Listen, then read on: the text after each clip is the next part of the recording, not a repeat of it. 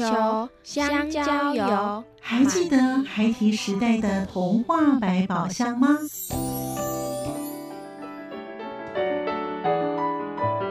我是桂文雅，世界是一本美丽的书。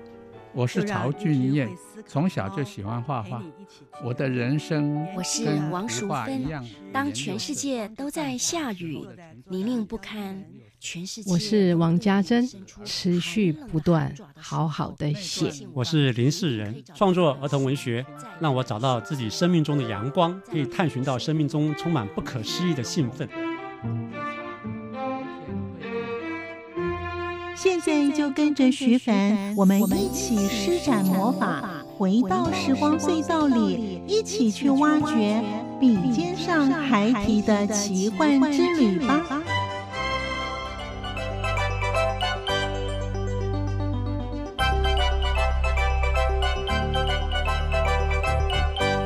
收听《笔尖上孩提的奇幻之旅》，我是徐凡。在今天节目当中，儿童文学作家林丽丽老师与我们分享她的写作跟创作之路。丽丽老师走入教育工作有三十多年，喜欢跟孩子们互动，贴近孩子的心。同时，她也参与语文教材编写的工作，从事语文教学、文学创作。曾经获得好书大家读奖，著有《看笑话学成语》《幸福的小强》《神奇的画像》《心中有晴天》等等。谈到写作，儿童文学作家丽丽老师，她善用自己的感官去体验生活种种有趣的事物，把心里的感受给写下来，就是写作的第一步了。当想不到题材的时候，会转换一下心情，然后再仔细的观察。不论是写在笔记本、写在手机里，都是累积以后写作的好题材。丽丽老师说，就如同她在学校也会启发孩子们学会思考，而非成为一个书写的工具。在今天节目当中，我们就跟着丽丽老师走一趟她的儿童文学之路。欢迎收听。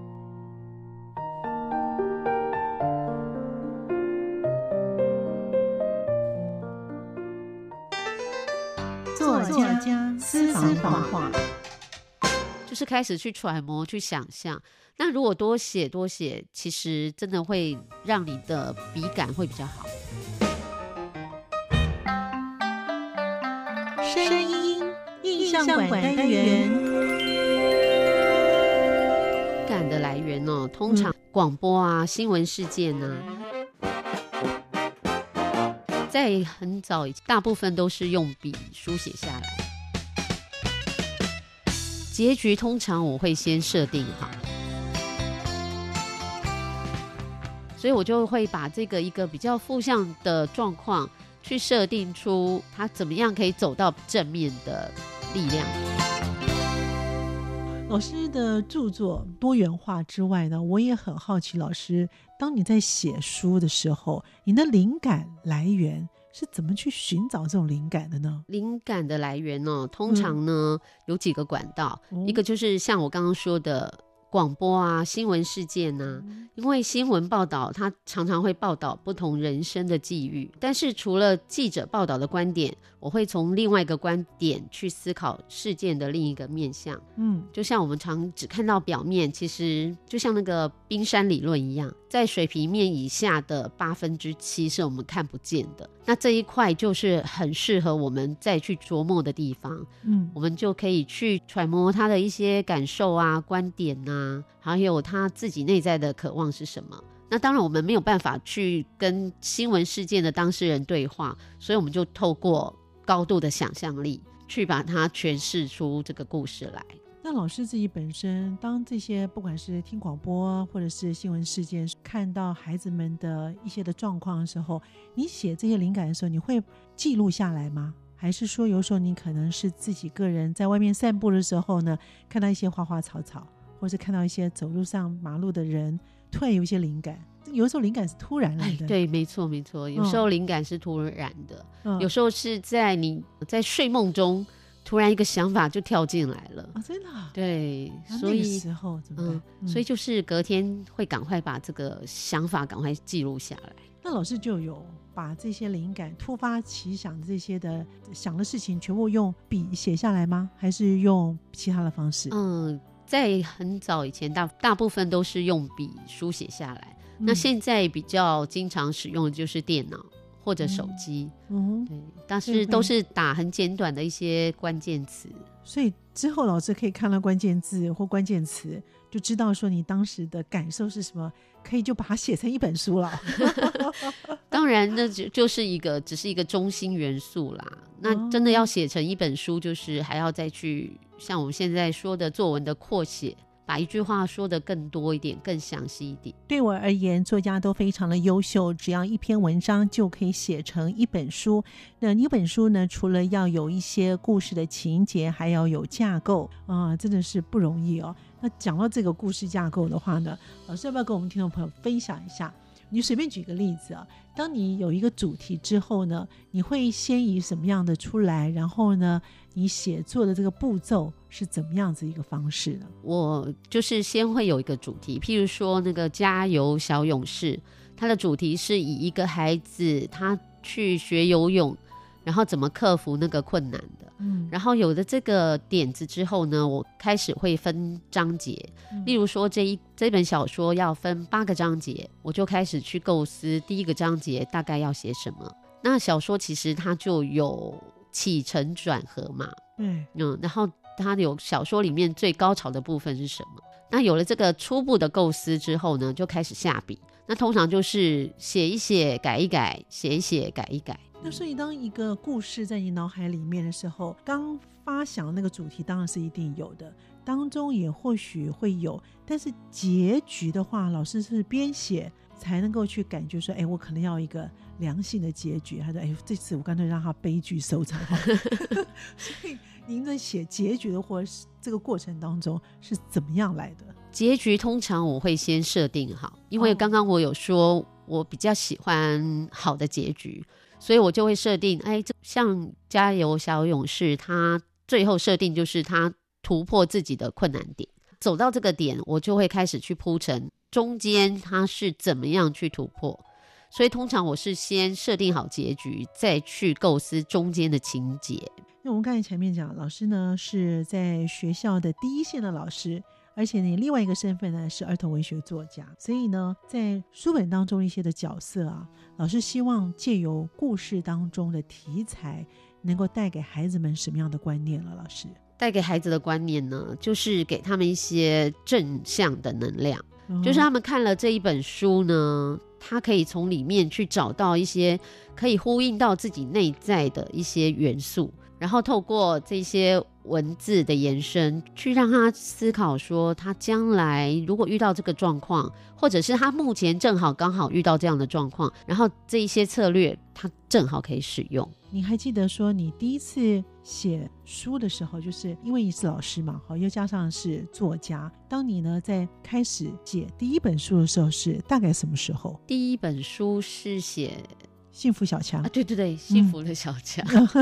那已经什么时候？大概有十年以上哦。对，那幸当时写《幸福的小强》，自己会觉得也蛮有趣的啦，因为小强是一只蟑螂。嗯。那其实我从小是很怕蟑螂的，我们家的蟑螂是会在空中飞来飞去的。哦哦，对，所以当时会设定这个，其实缘起是说看到一个孩子的抽屉有蟑螂出现，那这个孩子的抽屉有蟑螂是因为他有食物在里面，所以我就会把这个一个比较负向的状况去设定出，哎，他怎么样可以走到正面的力量去？老师有讲过说，因为你喜欢一些。比较完美或者是一个鼓励的一个结局哦。好，所以呢，老师的写作的方面真的都是如此哦。一般的儿童的读物啊，像老师的这个，一般来讲，他们的字数大概要多少？老师，像譬如说你幸福三阶，大大小小的书，应该大概都有一个固定的数字，是吗？对，桥梁书大概五六千个字。所以像这样的算是桥梁书？对，这样的是桥梁书。嗯，如果我们的听众没看到，但是它大概就是。A4 的一半，对不对？哈，算 A4 A4 纸的一半，这个算桥梁书。我一直认为桥梁书真的是更小，放在口袋的，不是那个，那个口袋书，不一样。哈，桥梁书就是它的字数也不会太多哦。对，然后桥梁书，对，桥梁书就是在衔接低年级到中年级之间的一个阅读的桥梁。对，因为低年级他阅读量本来就比较少。对，那中年级如果要他一开始就去读一万字以上的书，他可能又读不下去，所以就会有这个桥梁书。所谓的桥梁书就是衔接第一到中的这个阶段。桥梁书这样子一本就有一万字哦。嗯，这个大概五千个字。字的话，因为老师字比较大，还有注音，对不对？所以桥梁书有可能分两种，一个就是没有注音，一个是有注音的吧？嗯，桥梁书大部分都有注音，因为是要让低年低年级他可以看得懂。这就是一个学问。我们一般人看到。不会去注意到这是桥梁书，这是口袋书，我们就只是说啊，这个大概适合几年级的去阅读。那我想老师其实现在在学校也都会很重视这个阅读哦。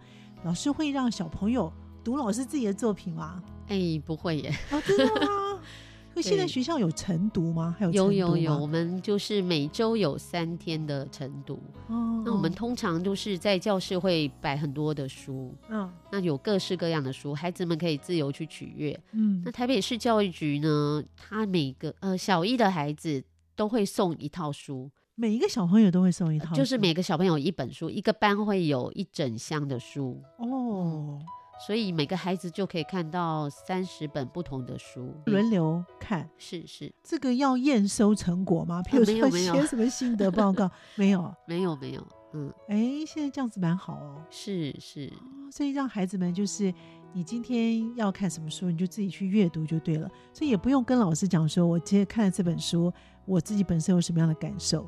嗯，不用哎，除非小朋友自己很愿意来跟你分享。是是。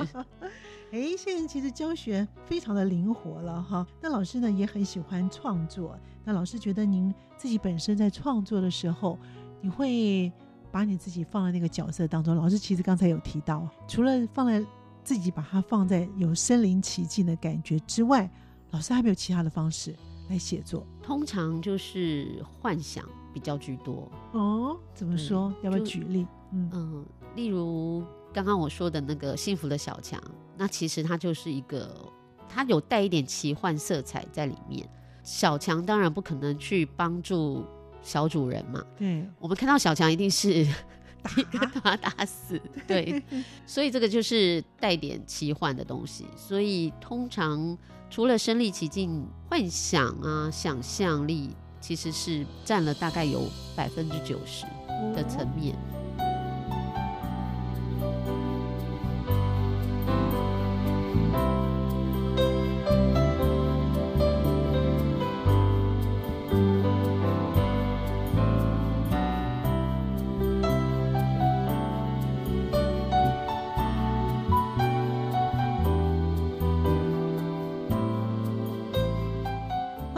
朋友们，继续回到笔尖上还提的奇幻之旅，我是徐凡。在今天节目当中，我们邀访到的是儿童文学作家林丽丽老师。如何在写作上能够更上层楼呢？如何来训练自己的想象力？老师也鼓励可以看日剧。诶，日剧跟想象力又有什么样的关系呢？老师说，阅读少年小说是最贴近真实的人生小说。可以成为我们的精神食粮，而得到更多的满足。另外，当他写作长哭思竭的时候，他会怎么做呢？欢迎朋友们继续的收听。就是可以尝试先做一些文章的投稿，再来就是多阅读少年小说，因为我觉得少年小说是最贴近真实人生。可以养成一些书写的习惯，就是每天写一点，每天写一点。那我长哭思竭呢，就是通常就是找不到要写什么主题的时候。老师讲到这个想象力啊，写作啊，呼，我们都很想说是要创作，但是呢，这个写作的想象力啊，或是创作能力啊，有没有方式可以去培养呢？老师有，嗯，像多阅读。就是其中的基本的基本的要素嘛。嗯，那再来就是我可以建议大家多看日剧，因为我觉得对，哦，我觉得什么？嗯，这我第一次听到。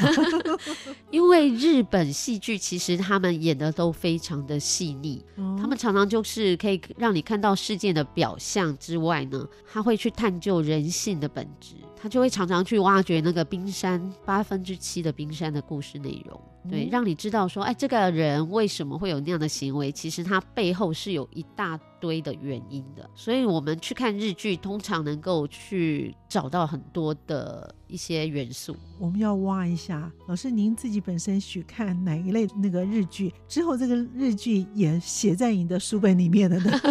目前是还没有啦，哦因为日剧只能当做一个参考。灵感，哦，如果你把它写进去，那就是抄袭别人的剧本了。哦。对最近我在看那个《夏空》，哦，《夏空》它是夏空它很嗯。短，嗯，对，它就是描写一个日本女性去做动画的一个成长的经验。那看的过程中，会觉得哎，蛮励志的。老师有想要把他的故事改编之后变成儿童读物吗？改编这件事情，可能有时候会牵扯到一些法规。所以只是看了之后，再从不同的角度去找寻灵感。是是，那老师除了下空之外，你还有看什么日剧呢？看很多哎、你看很多非常的多。什么有个家政妇啊哦，家政 其实我觉得，通常看日剧，我都看第一集。如果第一集能够吸引我继续看下去，我才会继续看这一出戏。但日剧有个好处啦，它都很短，好，可能六集、七集、八集，好，或者是三集，有些可能就是一集就全部嗯完毕了哈。是这我也喜欢看日剧，所以呢，我我看到听老师讲了日剧，我说嗯，找到一个共同爱好的人。所以老师要不要跟我们听众朋友再分享一下？就是呢，如果想从事写作儿童文学的话，有没有一些的方式，或是老师一些建议可以提供给他们呢？就是可以尝试先做一些文章的投稿，嗯嗯，可以先写一些短篇的童话故事，然后童话故事、哎，哎对，像国语日报，国语日报就有很多投稿的机会嘛。嗯嗯，然后再来就是多阅读少年小说，因为我觉得少年小说是最贴近真实人生的小说，然后它的篇幅很长，所以它描写的内容会比桥梁书更细致，还有深刻，所以我们可以从中呢去了解怎么去刻画人性、人物的性格啊、故事的场景，然后再来就是你可以养成一些书写的习惯，就是每天写一点，每天写一点。我曾经听过一个名作家，他说他每天固定一定要写一百个字，地上的一张垃圾也可以把它写成一百个字。这个乐色他也把它可以写成一百个是字，是，例如说这个垃圾是谁丢的啊？他为什么会丢掉这个垃圾啊？就是开始去揣摩、去想象。那如果多写多写，其实真的会让你的笔感会比较好，你的文字的敏感度会比较高一点。真的会如此吗？会会，前长一辈人都告诉我们说，这脑子呢要越用就越灵光的意思。是是是，嗯，老师刚才有谈到说，就是少年小说哈，阅读少年小说，因为老师在儿文所也是研究少文小说的。少年小说跟我们一般的这种读物有什么样的不同吗？儿童读物是比较就是字数量比较短一点。嗯，那少年小说呢，它的字大概就有三四万字以上，它的主题是比较适合青少年看的，所以里面可能有一些议题是不适合儿童的，例如说有一些可能恋爱的议题呀、那有一些是偷窃，或者像美国的一些少年小说，它甚至于会牵扯到一些吸毒的议题。那如果儿童的心智还未成熟，他去看这个可能会去模仿一些不好的习惯。嗯那少年他可能就是心智比较成熟一点，所以他在看这个小说的时候，他会有一些思辨能力在里面。因为老师是在小学教学，可是为什么会喜欢少年小说？因为少年小说多半来讲应该是国中或是高中这个阶段了哈。那为什么会想特别喜欢少年小说呢？少年小说是当时儿文所的老师推荐我们看的。那我以前也没有看这么多啦，看了之后就发现，哎，里面很多的情节，其实呢，你说是给少年看的，其实我们成人也非常适合看，因为他写的是一个少年的成长的经验。他大部分呢主角都是落在少年阶段的孩子身上。那从小说里面，我们就可以，其实有时候是一个情感的投射，常常看到小说的某些片面画面，就会看到自己成长童年的经验。所以读少年小说，其实有时候我觉得是一个情感的抚慰。那老师，您自己本身最喜欢的少年小说，或是让你自己印象比较深刻的是哪一类的书，或是哪一本呢？哦，我大部分呢都喜欢看美国的一些翻译的少年小说。呃，有一本书是在讲那个十三岁新娘，嗯，他是在讲印度的故事，嗯，就是我们台湾的十三岁的孩子才正要上国中，才要享受青春。可是印度的孩子，他十三岁就必须嫁给别人当新娘。这一本小说呢，给我的感触也很深。嗯，它比较是倾向是女性议题的小说，所以呢，少年小说其实它就有很多不同的议题，什么性别议题啊、种族议题啊。所以少年小说它其实可以丰富我们人生。让我们的精神食粮得到更多的满足，所以像看起来少年小说，它可以延伸到成人嘞，哈。是，所以我说成人其实是还蛮适合看的。那当成人去看这些少年小说的时候，他会回想到他自己以前的成长的过程。或许在他的孩子身上，或者是他有做像老师是在教学工作的话，也许都可以运用在孩子的身上，是吗？嗯，是在美国还有一个作家，他其实写了蛮多跟特教有关的小说，那他小说也非常的好看。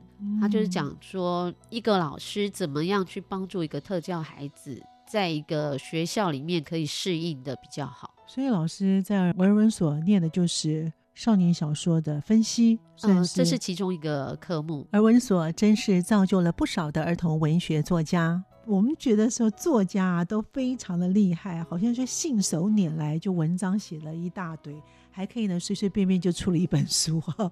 但是老师呢有没有长哭思竭的时候，也有写不出来或想不出来东西的时候呢？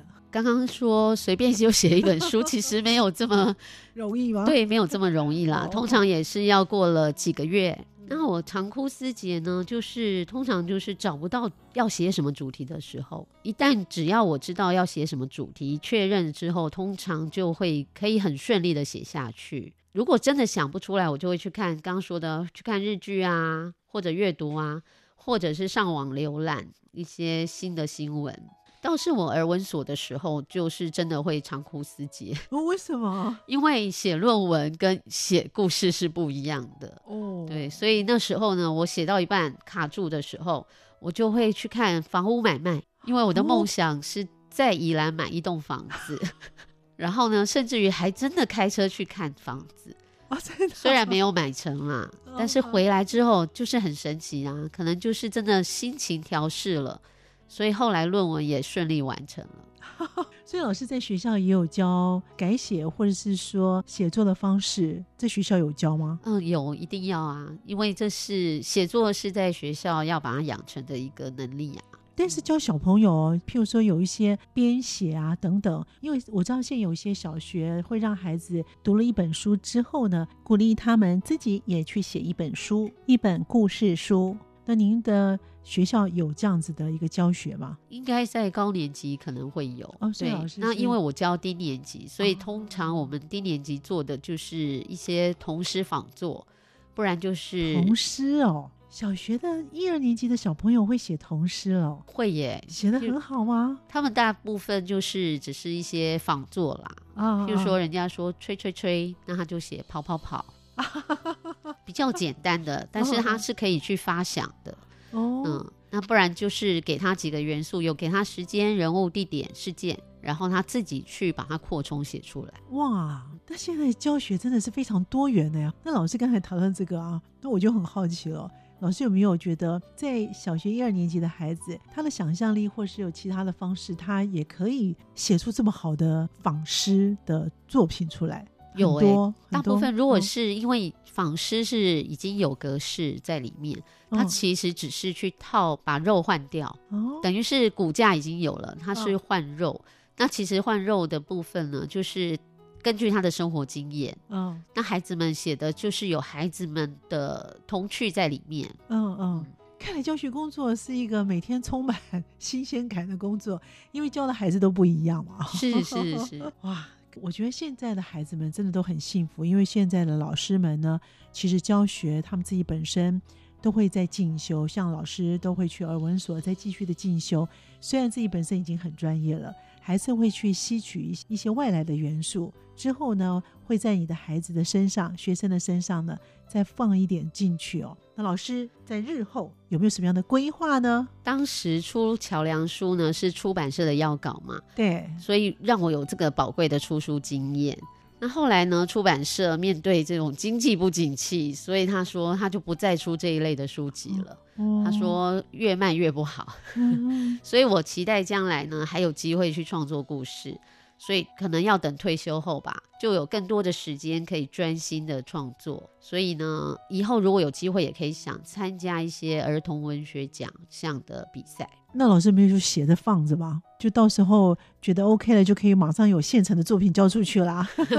对对，现在就是在寻找题材。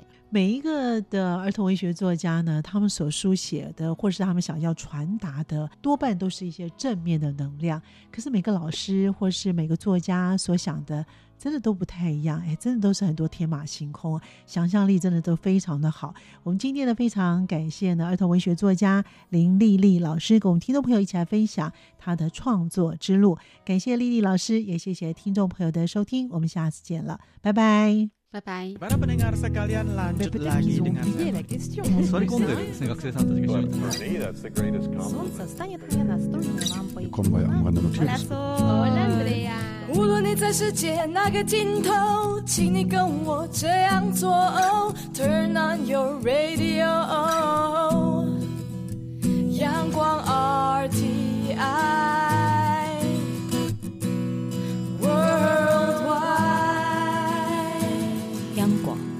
联系世界的桥梁。儿童文学作家林丽丽老师的内容讲的比较多，所以我们分成了上下两集播出。今天呢，已经播出了下集。在节目的后半段呢，林丽丽老师也告诉我们，日后也想写作的朋友，老师鼓励要每天练习用文字记录下来。只要你愿意每天不断的写，就一定能够有进步，不知不觉就能够进入儿童文学的领域。